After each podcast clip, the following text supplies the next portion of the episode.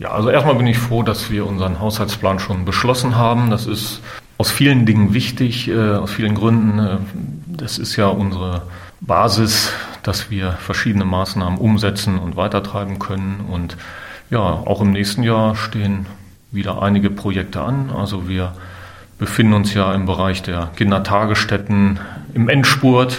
In Weilensen, Salzhemdorf haben wir die Gruppen ausgeweitet. Oldendorf sind wir jetzt kurz vor der Eröffnung, aber in Oldendorf und in Weilensen auch müssen dann noch Rest- bzw. Bauarbeiten dort erledigt werden. Also im Bereich der Kindertagesstätten sind wir dann auf einem sehr guten Stand. Hundesteuer, Grundsteuer A und B werden erhöht im kommenden Jahr. Auch der Anbau der Grundschule in Salzhemdorf steht in 2024 an. 1,5 Millionen Euro werden dafür ausgegeben. Das wird auch ein größeres Projekt, das wir im nächsten Jahr hoffentlich gut planen und im besten Fall auch schon beginnen können.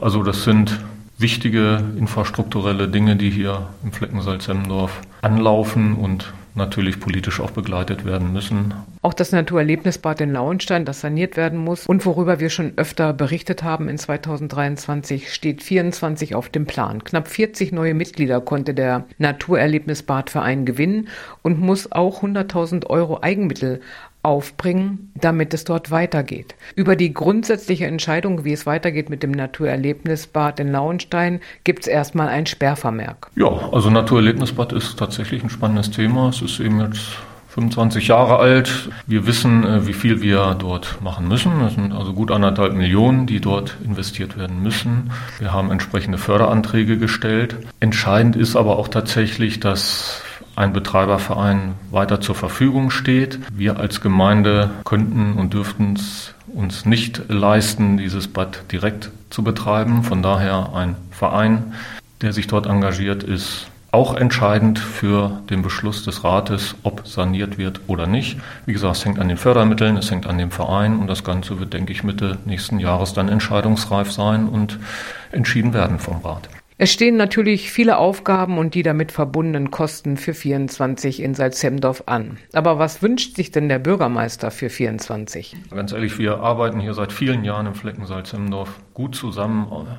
Natürlich, man ist hier und da mal anderer Meinung, aber die grundsätzlichen wichtigen Dinge werden gemeinschaftlich entschieden. Ich glaube, das ist auch unsere Stärke. Ja, und die große Politik, sprich Bund und Land, äh, ich habe manchmal das Gefühl, die haben die kommunale Ebene vergessen.